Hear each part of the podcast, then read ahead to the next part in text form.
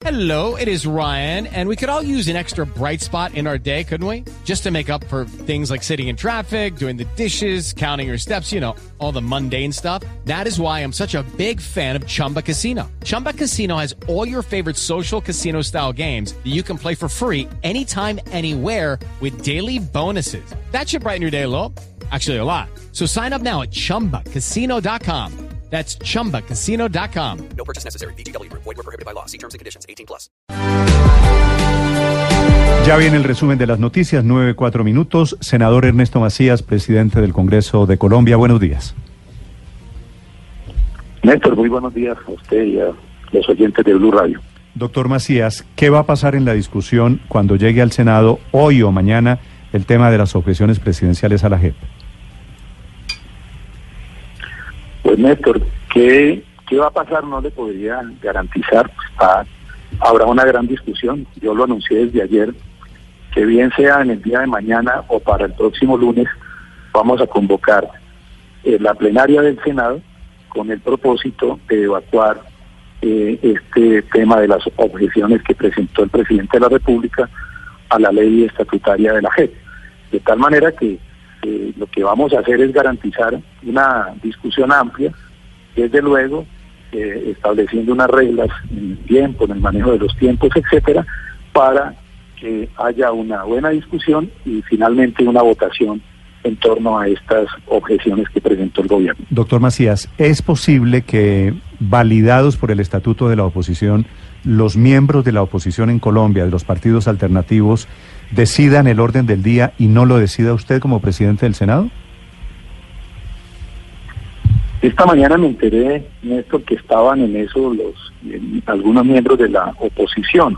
Eso es posible porque el estatuto garantiza que la oposición durante tres, eh, en tres ocasiones de una legislatura puedan establecer el orden del día. Lo que no es posible, que escuché esta mañana, es que ellos establezcan o definan la fecha. La fecha la define la mesa directiva. Y desde luego eh, corresponde a la presidencia, en este caso, eh, ordenar el debate y eh, adelantar la sesión que se determine. Entonces, eso es posible, pero con, con las eh, limitaciones o reglamentación que existe para ello. Senador, ¿qué va a pasar con las objeciones? ¿Se van a votar una a una finalmente? Porque también hay un grupo de congresistas que dice que eso no es posible, que tiene que votarse en bloque. A ver, esto es, es el trámite de un proyecto de ley en segundo debate. Así lo ha determinado no solamente la Constitución, sino en reiterada jurisprudencia la Corte Constitucional, ha dicho que cuando un proyecto es objetado, regresa a segundo debate. Y en este segundo debate, en el que está este proyecto, porque aún es proyecto de ley, eh, si un, basta con que un senador solicite que se vote artículo por artículo o en este caso objeción por objeción para que la presidencia tenga que hacerlo de esa manera. De tal forma que así como lo ordena el reglamento, si hay esa petición, desde luego que tenemos que hacerlo eh, objeción por objeción.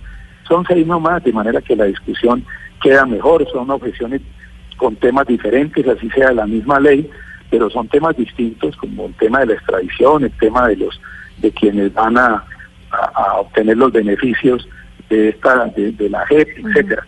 De manera que si así Sí. se solicita, se hará Sí, senador. por objeción. Precisamente eh, quería preguntarle, ¿quiere decir eso que si, por ejemplo, debaten punto por punto, pues eventualmente el tema de la extradición que ha estado tan complicado, podría eh, admitirse esa objeción y las otras cinco no? Y, de pronto solamente discutir sobre la objeción de la extradición. ¿Es así? Desde luego que sí. El, el- la plenaria puede tomar decisiones en, en varios sentidos. Una, eh, no aceptar ninguna objeción. Dos, aceptarlas todas. Aceptar una parte. Dos, Y en tres, ese cuatro, caso- una sola. Y en ese caso, etcétera, doctor que- Macías, en ese caso, doctor Macías, supongamos que el, el, el- el Senado eh, acoge la objeción sobre el tema de la extradición que la Cámara no había aceptado. ¿Qué pasaría con ese artículo? ¿Qué pasaría después? ¿Ya, ya tienen suficiente ilustración sobre, sobre el desarrollo?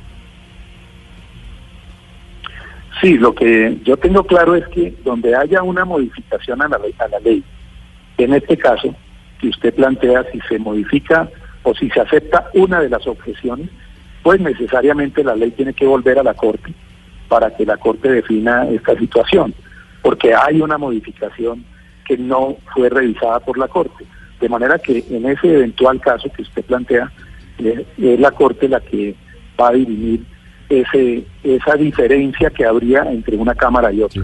Senador, hay una controversia grande sobre un artículo objetado por eh, el presidente Duque y que ha tenido un impulso del fiscal general muy grande, que supuestamente abre la puerta a que cualquier narcotraficante pueda obtener los beneficios de la JEP solamente con someterse a la JEP. Hoy el exministro Yesid Reyes en El Espectador desmiente de una manera muy clara esa posibilidad. ¿Ustedes ya superaron ese debate? ¿Quedó claro que eso no toca a todos los narcos, sino solamente a los que fueron pertenecientes a grupos ilegales como las FARC? El debate está planteado y, precisamente el fiscal general lo hizo, hizo el planteamiento en, en la audiencia pública que se realizó el jueves anterior a la Semana Santa. ¿En qué sentido? Que hay un artículo, si, si no estoy mal, eh, con, con derecho a equivocarme, creo que es el 153 que habla eh, de, o permitiría que personas ajenas al proceso de paz o aún los mismos guerrilleros, los guerrilleros y terceros podrían, sobre pretexto de contar la verdad, dilatar o en ese caso evitar o en algún caso evitar la extradición. Eso fue lo que se planteó en ese debate, en esa audiencia, y pues será parte de la, de la discusión que se presente eh, mañana o el lunes cuando se, eh, se aboque el tema en la plenaria del Senado. 9 de la mañana, 10 minutos, el presidente del Senado hablando sobre lo que viene para el trámite Néstor, es que parlamentario alrededor creo, de la JEP. creo que lo estamos demorando porque el senador Macías va a interponer una tutela eh, ante la Judicatura, senador, contra la Cámara de Representantes. Estamos aquí reunidos con los abogados tra- eh, mirando eso. Eh, esto no interferiría en el debate o en la o en el Y una, trámite una tutela, doctor. Macías, ¿por qué Hay contra una- la Cámara? Hay, un- hay una hay una duda en esto, Néstor. Eh, la- los artículos 165 y 167 de la Constitución dicen que debe pronunciarse primero, en caso de las objeciones, primero la Cámara de Origen. Y el proyecto, este proyecto fue radicado en el Senado de la República, o sea que el Senado es la Cámara de Origen.